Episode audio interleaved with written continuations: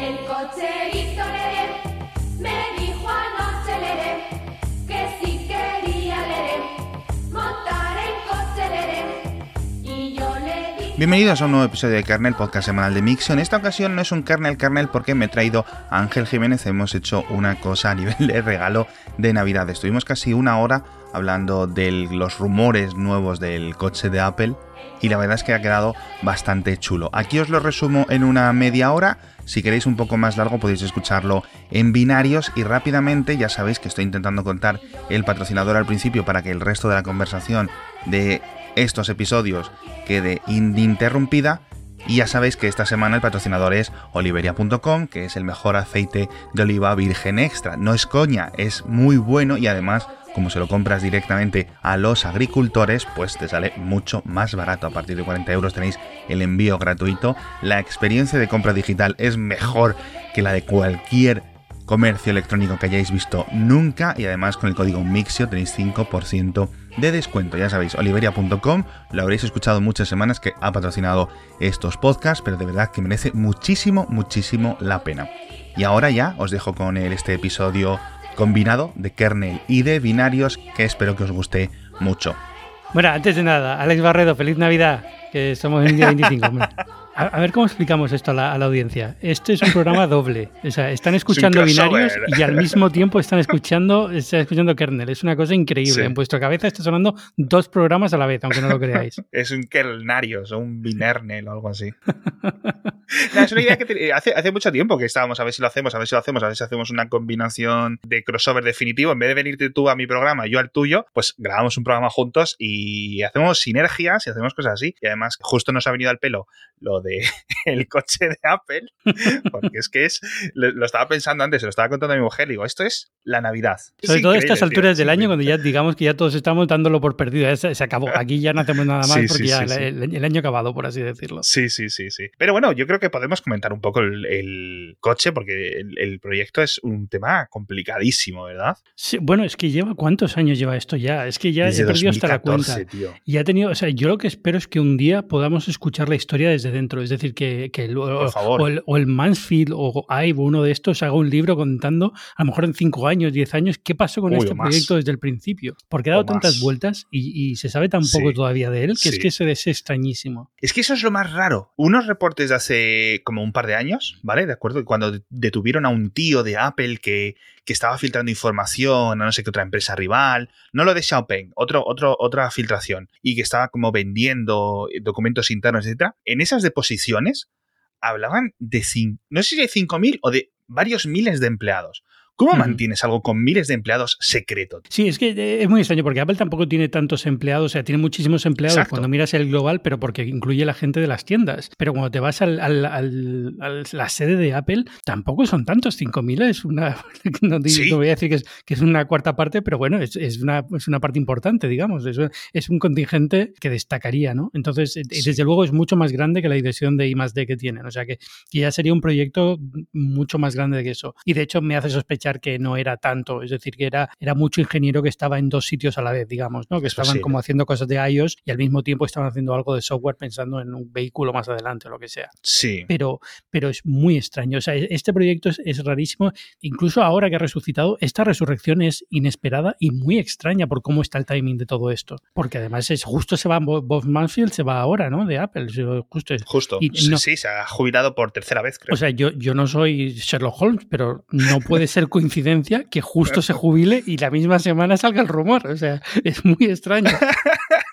se ha puesto a actualizar la agenda, el Rolodex, se ha dicho, venga, a estos de Reuters les voy a contar. Si es que es cierto, tío, es decir, la resurrección, y es que yo creo que no hay, no hay mejor forma de decirlo porque de repente te llega Reuters, porque justo unos días antes hubo un reporte de, que vino de Asia, si no recuerdo mal, que decían que sí, que están trabajando en algo como para 2021, y a ese ya ni te lo tomas en serio, porque dicen, ¿cómo va a salir algo? Pues se ve, o sea, si tú vas a fabricar un coche el año que viene, es imposible ocultarlo. ¿Vale? Ya. ujú. No puedes, no puedes. Las fábricas, la construcción, los proveedores, se va a filtrar por todas partes. Y de repente llega Reuters con un, con un reporte mucho más cuadrado, mucho más, en cierto sentido, no detallado, porque tampoco cuentan mucho, pero dicen, oye, 2024. Quizás, ¿no? En el final del artículo dicen, bueno, a lo mejor con el tema este retrasan un poco estas cosas a tan largo plazo, es muy difícil de, saber, ¿no? Porque hemos visto fechas en el pasado, hemos visto en 2015, decían 2020, cosas así. Yo estamos en 2020 y no solo no ha llegado el, el coche de Apple, pero que ha vuelto a resurgir la llama y a mí me tiene esto sorprendidísimo porque para mí es como un proyecto mítico. Llevamos hablando tanto, ya lo que decías tú, desde 2014. Y ¿sabes a mí lo que más me fascina? Antes de dar un poco de cronología, que yo creo que hay que dar un poco de contexto, es ¿qué es? ¿Qué es? O sea, porque ¿tú crees que esto va a ser un coche en plan un coche, un, un sedán, un formondeo, pero con el logo de Apple o algo así. Es que, es que no puede ser, o sea, es decir, bueno, puede ser, o sea, todo puede ser. O sea, al final Apple hace lo que, lo que tiene que hacer y se acabó. Lo mismo ha descubierto que tiene un hueco ahí y se mete con un coche, el Model 3 de Apple y se acabó, ¿no? Así de claro. Pero, pero lo lógico sería que fuera una forma de pensar en un coche un poco diferente. Eh, en 2014 estábamos todos con el super hype del coche autónomo, que al final no ha llegado de la forma en la que esperamos y la velocidad que esperábamos pero entonces se decía, bueno, lo que van a hacer es un coche completamente autónomo y entonces ahí van a abrir una puerta a las flotas de vehículos, no sé qué, no sé cuántos. Ahora que todo parece haberse calmado un poco en el frente del coche autónomo y ya nos damos cuenta de que esto va a tardar mucho en llegar y va a llegar de la forma en la que va a llegar, pues yo es que tampoco veo otra forma de hacer un coche que hacer un coche. No sé si me entiendes. es decir, con sus luces por delante, ¿no? Las luces rojas por detrás. Eh, exacto. Eh, bueno, para empezar, hay ciertas cosas que están homologadas. Es que el coche tiene que tener luces rojas por detrás sí o sí cuando frena. O sea, no hay, no hay otra forma de hacer un coche. O haces una moto o haces un coche, pero no hay. Es decir, nos puedes sorprender con algo que nadie haya visto nunca, pero, pero es como si me dices, bueno, es que el iPhone fue un teléfono que era muy diferente a todo. Bueno, pero era un teléfono que, que era un teléfono. Es decir, veías una palmtreo de la época y bueno, más o menos era, diferente, pero sabías, era la misma, el mismo concepto de, producto, ¿no? Pues tiene que ser un coche, no se me ocurre otra cosa. Exacto. O, hacer un coche, o hacer un autobús, o hacer un camión, o hacer. Pero tiene que, si es un coche, es un coche. Exacto. Yo recuerdo un reporte hace mucho tiempo del Wall Street Journal que hablaban de una mini una minivan, un monovolumen. De todas formas, fíjate que yo pienso, como no sabemos el concepto, no sabemos nada, no he habido ninguna filtración, ningún concepto, ni, ni ninguna idea, ni ninguna frase caída etcétera, más allá de algo de Tim Cook que dijo que la movilidad les parece, ¿no? Una cosa muy atractiva en la que están pensando, pero como la realidad aumentada, ¿no?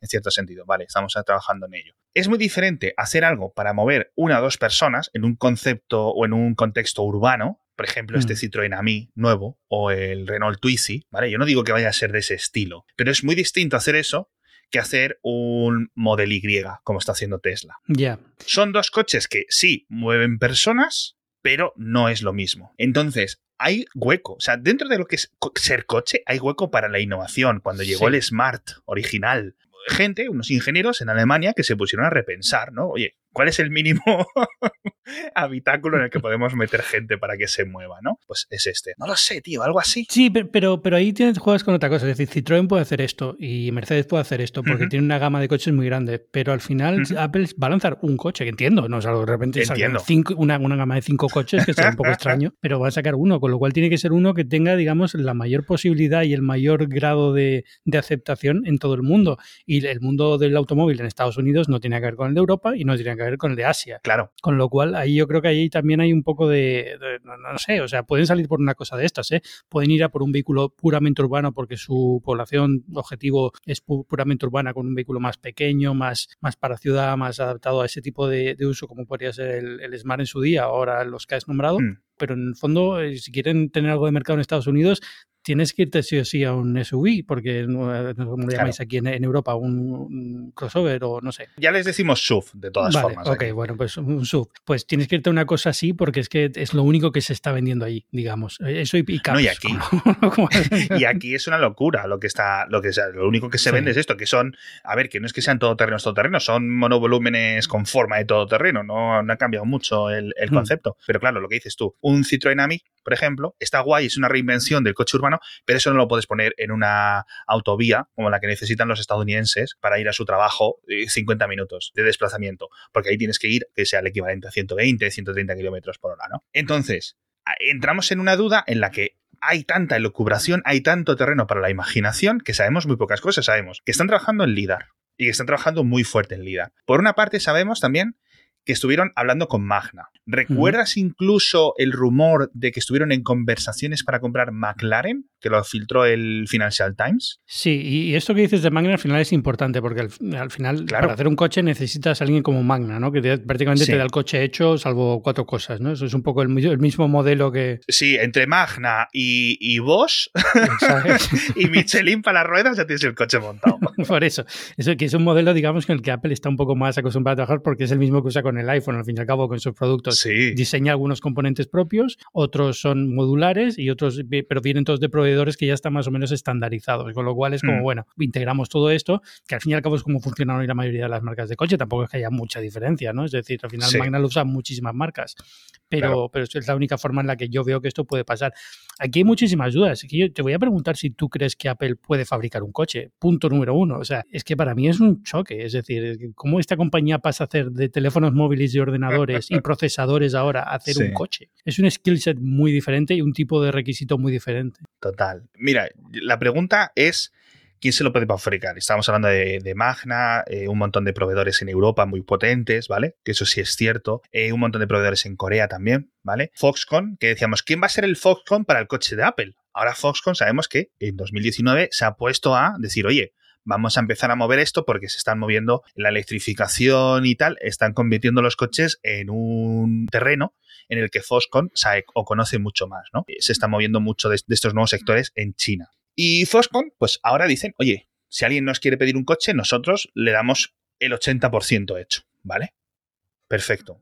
Entonces yo creo que debería de ir por ahí. Claro, eh, luego llegas a los mismos problemas o los mismos cuellos de botella que ha tenido Tesla hasta hace dos días, que era una única fábrica desde California dando a todo el mundo con los aranceles, con la distribución, con tener que construir una fábrica que, no era original, sino que tuvieron que reinventarla, no tenían el, suficiente dinero, tuvieron que hacer los Model 3 un poco como pudieron y tuvieron un montón de complicaciones. Ahora Tesla es una situación muy diferente a lo que estuvo hace dos años. Apple puede, con su cofre gigante de dinero, empezar a fabricar las cosas o a fabricar la fábrica. Pero es que se va a ver por mucho dinero que eches, algunos problemas no se solucionan. Al final también es un tema de foco, de, de skill set, de cosas que tienes que ir cultivando durante años. O sea, Tesla, para llegar al punto donde ha estado, ha tenido que sufrir un montón. Y no es una cuestión de dinero. Tesla debería poder tener mucho más dinero y habría sido un camino mucho más fácil, pero habría tenido también este, este fase de aprendizaje, ¿no? De, hmm. Bueno, es que aprendieron mucho cuando lanzaron el, el Model X primero, la, perdón, el Model... Ah, el roster. El roster, exacto. Luego aprendieron mucho más con el S, luego con el, con el, con el X y demás. O sea, todo eso tiene que pasar. Y es que es,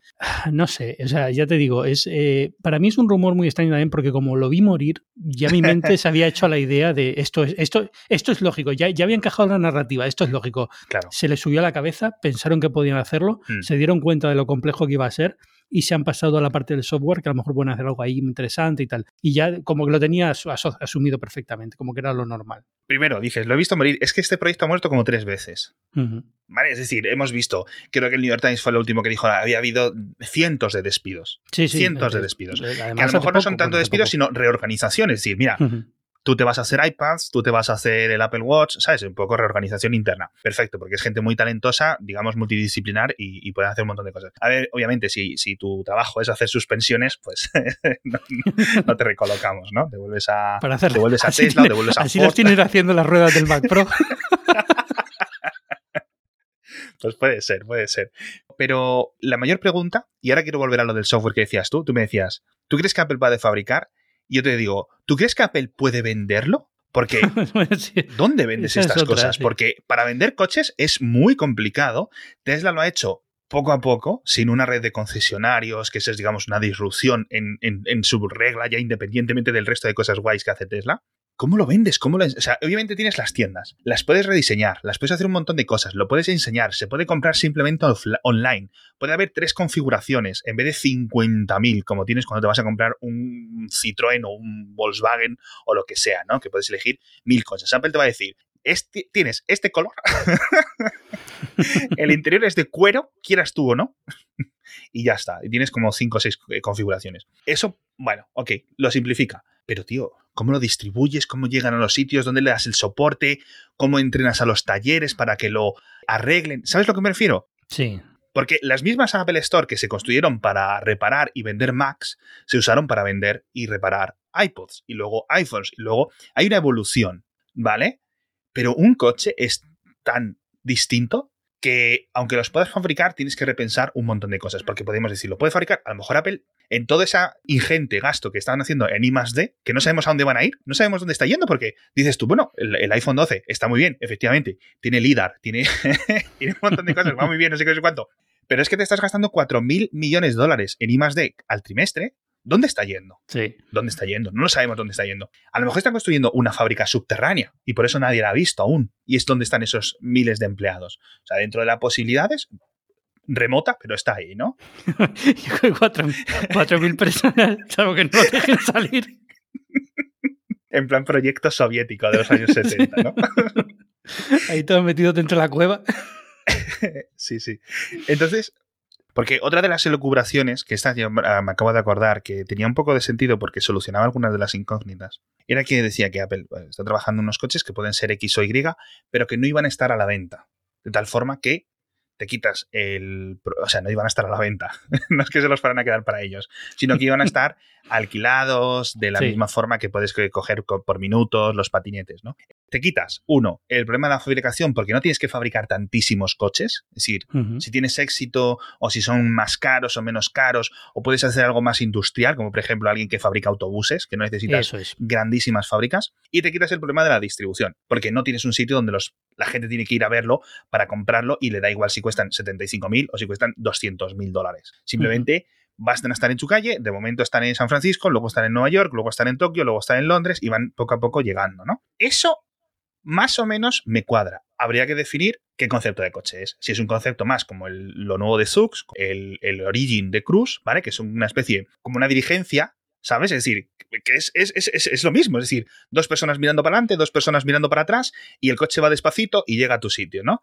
Pues es un poco volver a eso. Y eso soluciona un montón de problemas, porque ya da igual, ya no tiene que ser ni un bolo volumen, ni un AMI, ni tiene que competir con el Model X, ni con el Model Y de Tesla, ni con el Volkswagen, ni de no sé cuántos, ni nada. Es su propia cosa tiene bastante sentido. Apple lo puede producir poquito a poquito, introduciéndolo en diferentes ciudades. Sí. Y a lo mejor explica un poco los retrasos, porque se habrán ido con los, dando los mismos golpes que se han ido dando todas las compañías de conducción autónoma durante esta última década. Claro, pero eh, esta idea me encanta. O sea, esta idea yo creo que es la, que le permite a Apple hacer algo muy Apple, muy diferente en cuanto al producto, digamos, en cuanto al coche, y encaja bien con la idea de servicio, ¿no? Y de, bueno, pues a lo mejor si tienes Apple One, de repente tienes X horas de lo que sea, o, Puede ser. Millones, hay millones de fórmulas para hacerlo ya una vez entras con esta idea de, del coche que alquilas. Pero eh, esto requiere que haya una conducción autónoma muy buena ya instalada en todos sitios y no parece que en 2024 lo vayamos a tener, con lo cual es, es un poco extraño en ese sentido. Yo creo que sí, porque eh, implementa la conducción autónoma de la forma que la han ido resolviendo otros actores, otros jugadores, que es lo de la Waymo, por ejemplo, ya funciona en todo Phoenix. Eh, la gente de Cruz funciona en San Francisco, los otros funcionan en Florida. Es decir, poco a poco tienes que tener las cosas o las ciudades mapeadas, es decir, tienen unos límites geográficos. Dentro de esos límites geográficos funcionan perfecto. Ahora, lo que no le puedes decir es, ok, oye Siri, llévame a Berlín. ¿Vale? Y tú te montas en el coche en Madrid y apareces en Berlín dos días después. La ruta más rápida. Se ha metido aquí el HomePod de invitado especial. Pero, eh, ¿sabes a lo que me refiero? No es lo mismo, no es la misma tecnología autónoma. Una tecnología autónoma limitada geográficamente es distinto a lo que está intentando resolver Tesla. Que es el mm. plan, mira, yo te doy esto, esto funciona más o menos en todo el mundo. ¿Vale? Con sus limitaciones, poco a poco van evolucionando, pero es diferente y muy parecido a lo que están haciendo Amazon a través de Zux, General Motors a través de Cruise, Google a través de Waymo, y, otras, y otras compañías, ¿no? Entonces, a mí me encaja. Sí, yo a Google lo veo como más, eh, al final, a lo mejor cambian luego el tipo de coche, pero por el tipo de coche que han cogido en Waymo y demás, imagino que la idea es ser un poquito más ambicioso y ampliarlo más y que sea más autónomo cada vez, ¿no? Así como los de Amazon y tal son coches como muy, creo, ¿no? Que son como coches muy específicos para ciudades y muy pequeñitos. Justo, claro.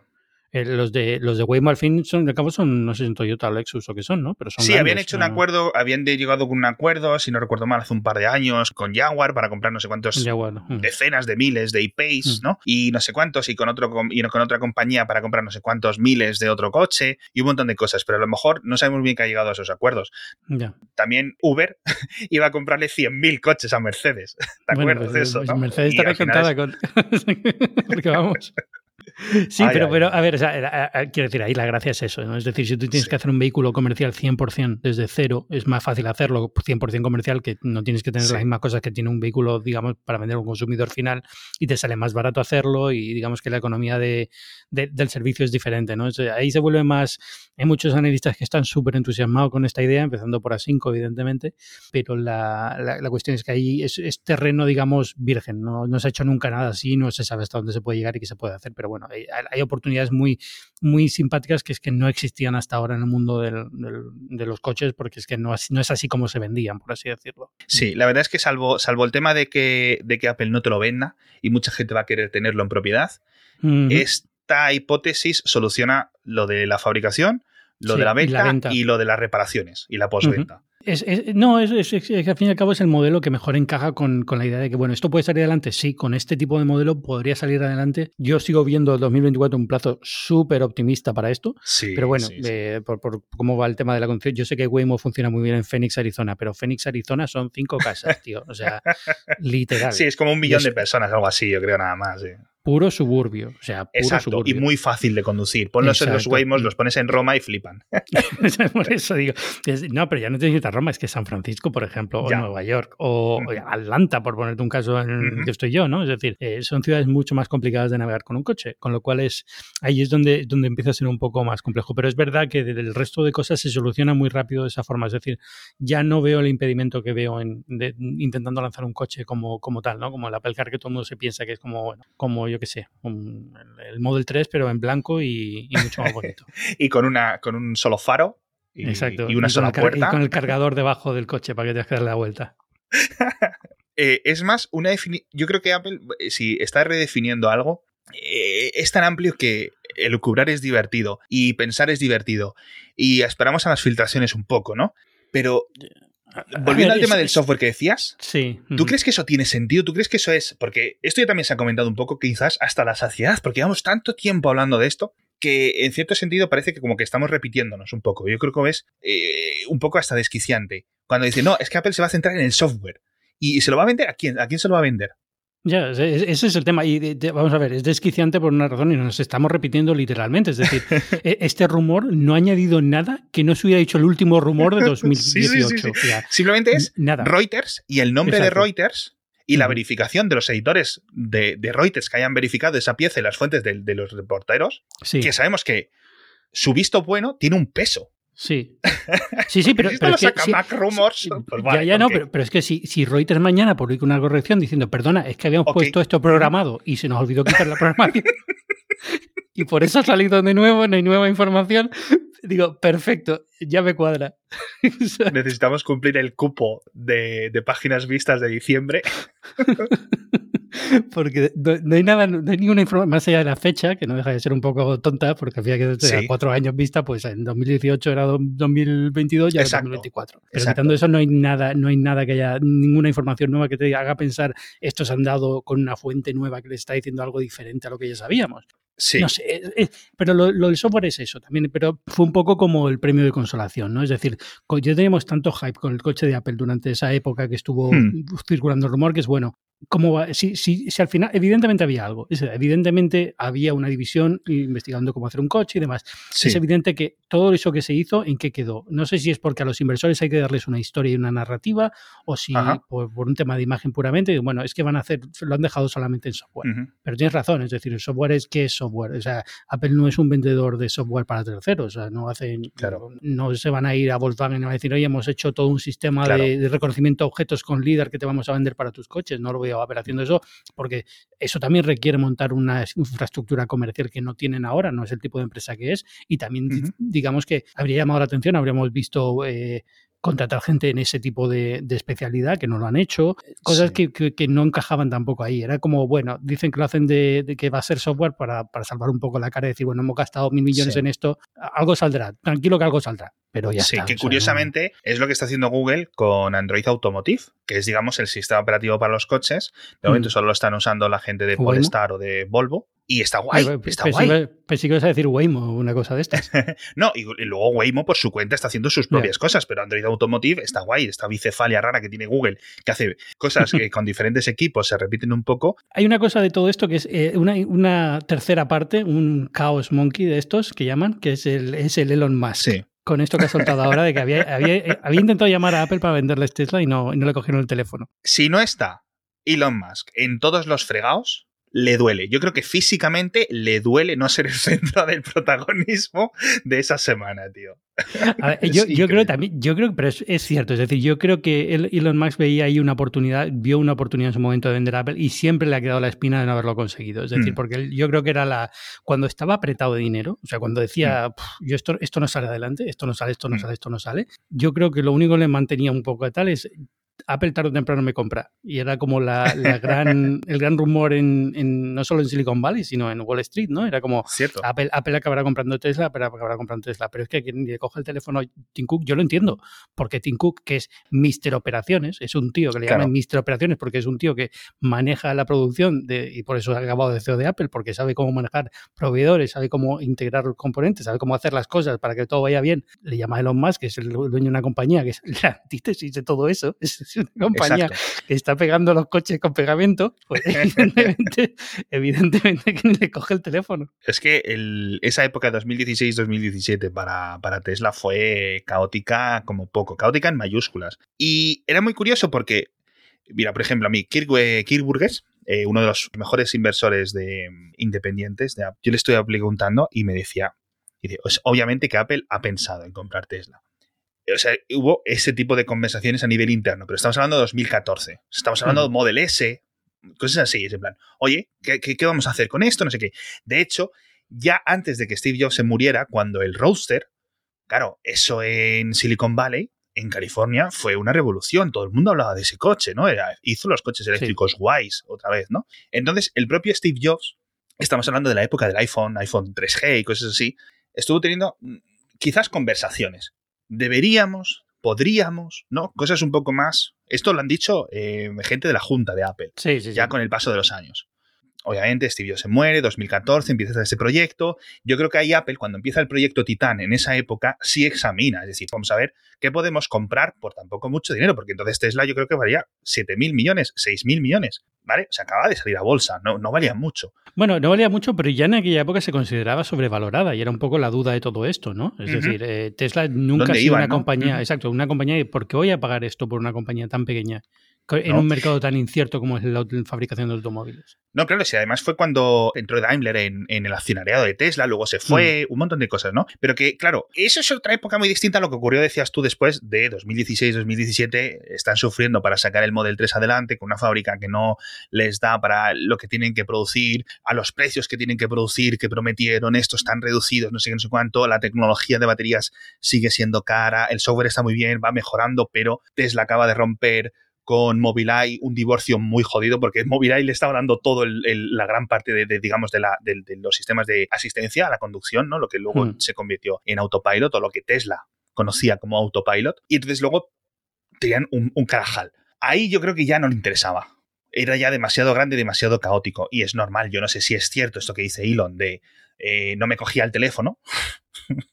o es un poco dramatización. Bueno, evidentemente yo creo que si Elon más llama a Tim Cook, Tim Cook coge el teléfono. O sea, por lo menos están en el nivel de, ejecutivos que tomarse un café se lo pueden tomar ahí palo alto tranquilamente, no, no sí, problema. Pero es muy curioso. Entonces, claro, en esa época fue cuando precisamente de Tesla, Doug Field, que se había ido de Apple 5 o 6 años antes, creo que se fue como en 2013, 2014, ¿Vale? O sea, estuvo, estuvo en la parte de guay de Apple, de sacar en los iPhone y tal, aunque estaba más en, ingeniería en general. Y se fue a Tesla. Y estuvo cinco años en Tesla. Y fue una persona pivotal en Tesla, Dougfield.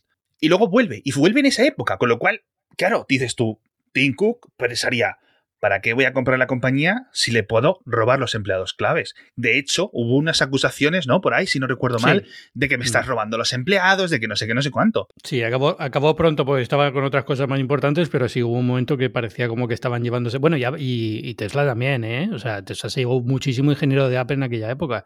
Sí, sí. Bueno, y llegando al, caso del creador de Swift, ¿no? ¿Cómo se llama? Ah, bueno. Eh, que, estuvo un tiempo pasándose de vice, que estuvo un tiempo de vicepresidente en Tesla, al final se largó porque no hacía nada. Pero, pero no, no, eh, fue muy curioso. ¿Tú le viste que fue a ATP, al programa ATP?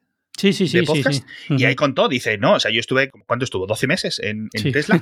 y decía, dice, básicamente esto íbamos a, darnos de cabezazos, eh, Elon Musk y yo, y al final decidimos, pues, acabar amistosamente, ¿no? Como un noviazgo antes de, ir a más. Y es muy curioso, pero sí es cierto. Y lo que renovó un poco las inquietudes hace un tiempo, hace unos meses, fue que Apple compró lo de DriveEye, la, compró una startup en ese sentido que tampoco dices, pero ¿qué hacen? ¿Para qué lo quieren? Porque obviamente si es una startup que se dedica a conducción autónoma, no lo vas a usar para el iPad o para el Apple Watch. ¿Sabes lo que me refiero? Dices, lo vas a utilizar para esto. Sí, pero es lo que tú decías al principio. Estos ingenieros son súper, súper versátiles. Te pueden valer un ingeniero de inteligencia artificial en visión artificial claro. que, hace el, set de para un coche, lo que sea de que hace Dreva ahí, te sirve perfectamente para que te haga una cosa aumentada en un iPad, porque es un skill set que se transfiere muy bien a ese tipo de cosas. Con lo cual, no, yo no leería mucho en eso, es decir, evidentemente hay, ahora que sabemos esto también de Reuters, pues ya se puede empezar a atar cabos, ¿no? Pero yo cuando leo una compra de estas, no, no intento encajarla directamente en lo que hacía la empresa antes, sino en el talento que tenía y que se puede aplicar en lo que ya hace Apple. Y hay muchísimos casos en los que podrían utilizar esta gente. Con lo cual es, bueno, pues mm,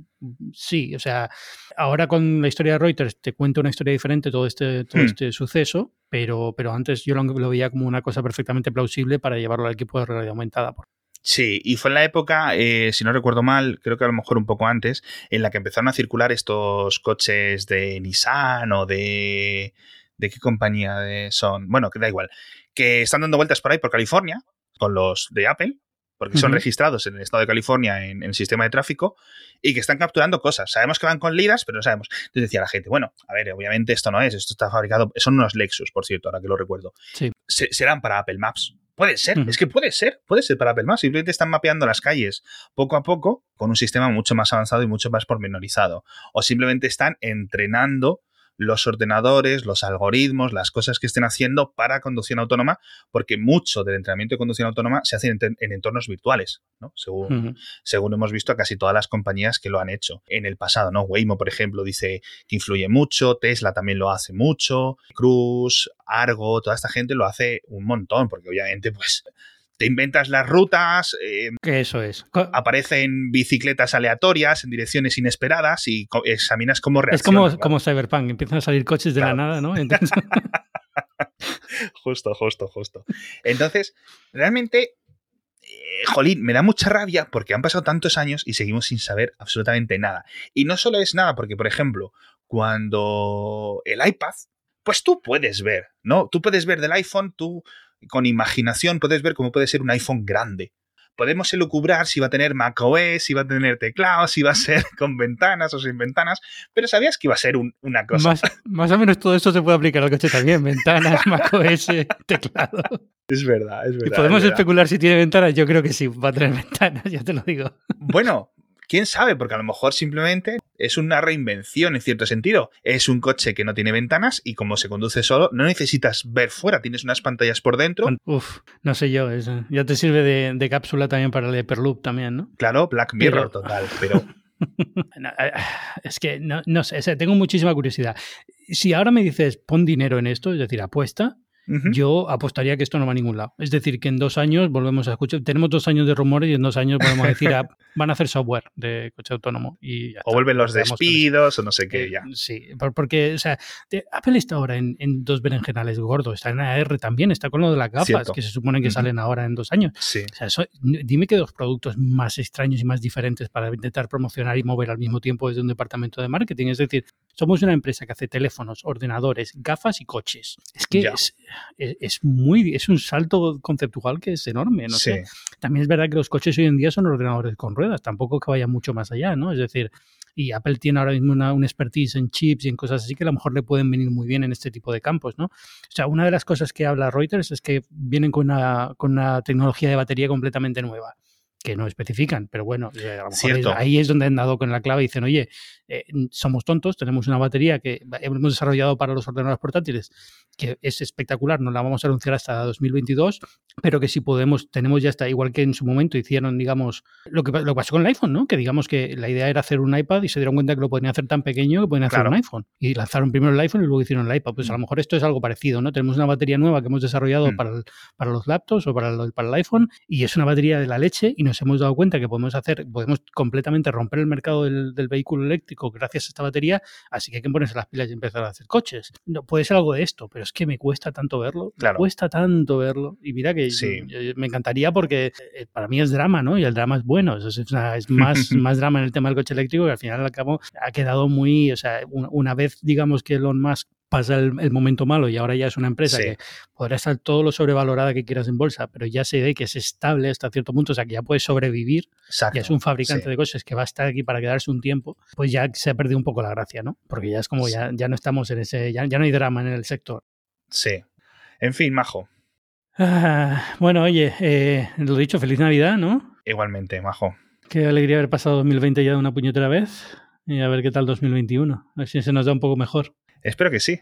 Espero que sí. Pues ahora me surge el problema al contrario de cuando empezamos. ¿Cómo nos despedimos? Ah, pues nada, muchas gracias a todos los oyentes por estar aquí con nosotros, tanto en binarios como en kernel, eh, todo este año con nosotros, de verdad. Encantadísimos, eh, volveremos más fuertes en 2021, vacunados, inmunizados, con un montón de cosas y hasta la próxima semana. Venga, hasta la próxima.